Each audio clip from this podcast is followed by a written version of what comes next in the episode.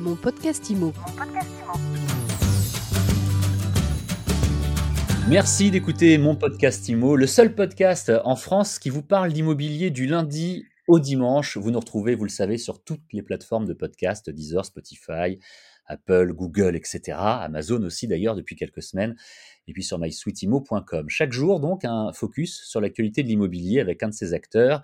Et euh, aujourd'hui, notre invité, c'est Ludovic de Jouvencourt. Bonjour Ludovic. Bonjour, merci de me recevoir. Ludovic, vous êtes cofondateur et président de Prélo. Alors, normalement, Prélo n'est pas encore très connu parce que c'est une start-up qui a quelques semaines à peine. Tout à fait. On s'est lancé officiellement euh, mardi et on a réalisé une levée de fonds euh, cet été, à la moitié du mois d'août, pour, euh, pour accélérer sur cette proposition de valeur. Une belle levée de fonds hein, pour une, une start-up qui se lance, déjà 2 millions d'euros, trois semaines après la création. Je pense que le fait qu'on réponde à une vraie problématique marché nous a permis de, de convaincre nos investisseurs et évidemment la crédibilité de, nos, de notre équipe pour aller adresser cette problématique en particulier. Alors Prélo, concrètement, c'est quoi? Prélo, vous proposez d'acheter une résidence secondaire en copropriété.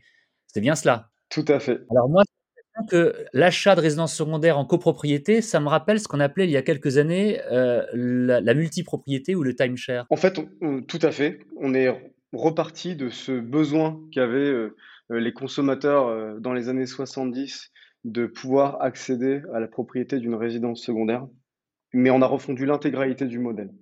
C'est-à-dire que ce modèle avait des défauts qui a généré son déclin. nous, on est parti euh, donc du constat qu'en moyenne, un Français passe 40 jours par an dans sa résidence secondaire, ce qui en fait une aberration économique. Et donc du coup, on va trouver des biens, les rénover, les meubler. On va agréger ensuite entre 2 et 8 copropriétaires euh, au sein d'une SCI pour un même bien. Et on va leur fournir un calendrier intelligent qui leur permet de réserver leur code part de nuitée sur ce calendrier. Et enfin, on va gommer toutes les petites frictions euh, sur le ménage, le jardinage, l'entretien, euh, les factures et toutes les autres commodités. Et donc pour vraiment revenir sur le sujet du timeshare, le gros élément de différenciation, c'est que nos, clients sont vraiment propriétaires de leurs biens. Ils sont maximum 8 dans, une SCI. On leur fournit un calendrier dynamique. Très contrairement au, au timeshare des années 70, euh, on vend, enfin, les, acteurs qui faisaient ça vendaient des semaines fixes dans l'année.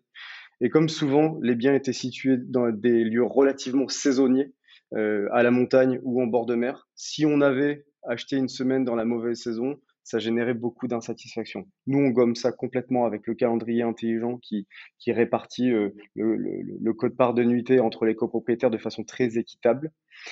Et enfin, on est sur des biens très ancrés dans leur environnement. C'est-à-dire, euh, euh ça va pas être un, programme de promotion de 200 lots Vraiment, là, on va permettre à nos clients d'acheter une longère normande ou, une maison provençale.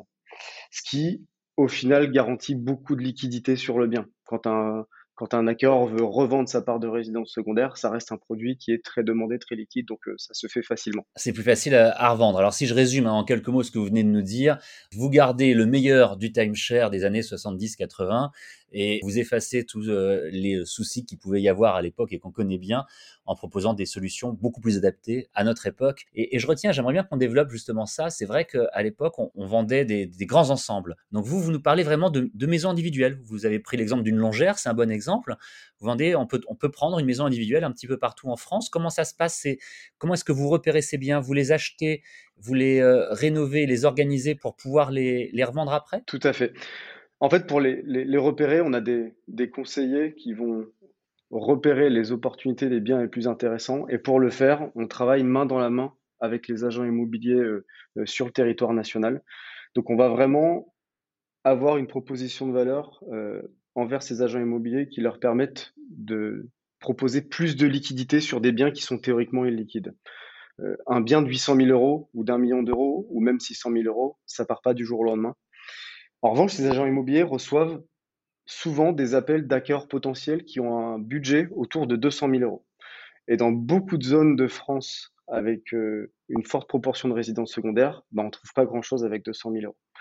Demain, Prélo, enfin, aujourd'hui, en travaillant avec ces agents immobiliers, on leur permet de transformer ces acquéreurs potentiels avec un budget à 200 000 euros sur des propriétés qu'ils ont en mandat à plus de 600, 800, 900 000 euros.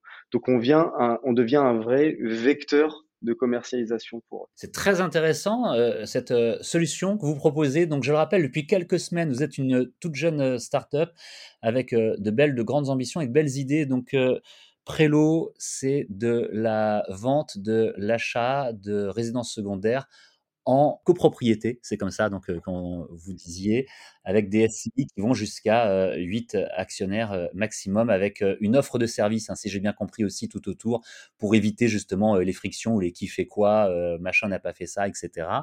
Ce qui est une bonne idée. Merci d'avoir répondu euh, à nos questions, d'avoir présenté votre solution et votre société à mon podcast euh, IMO euh, aujourd'hui, Ludovic de Jouvencourt. Merci à vous, merci de m'avoir reçu. On aura peut-être d'ailleurs l'occasion hein, de suivre sur mysweetimo.com et avec mon podcast IMO ce que vous allez faire avec Prélo et puis de se retrouver dans quelques semaines ou dans quelques mois pour faire le point. Mon podcast IMO, c'est de toute façon tous les jours, 7 jours sur 7, sur toutes les plateformes de podcast. On se retrouve donc demain pour une nouvelle actualité et une nouvelle interview. Mon podcast IMO.